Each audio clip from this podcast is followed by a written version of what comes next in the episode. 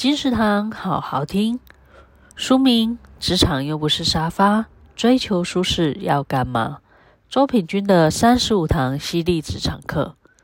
作者：周品君。人生只有一次，你想要弱弱的退场，还是狠狠表现？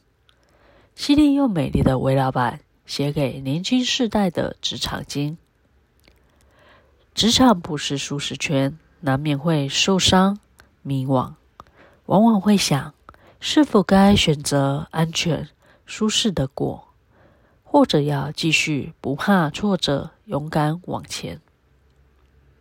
但其实，当职场不舒适，你的日常越舒适；职场很舒适，你的日常越不舒适。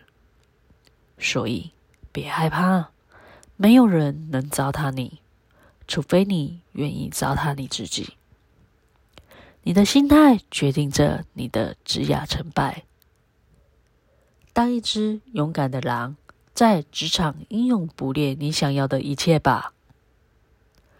职场又不是沙发，追求舒适要干嘛？周品君的三十五堂犀利职场课，由商周出版社出版。二零二一年十月，金石堂陪您听书聊书。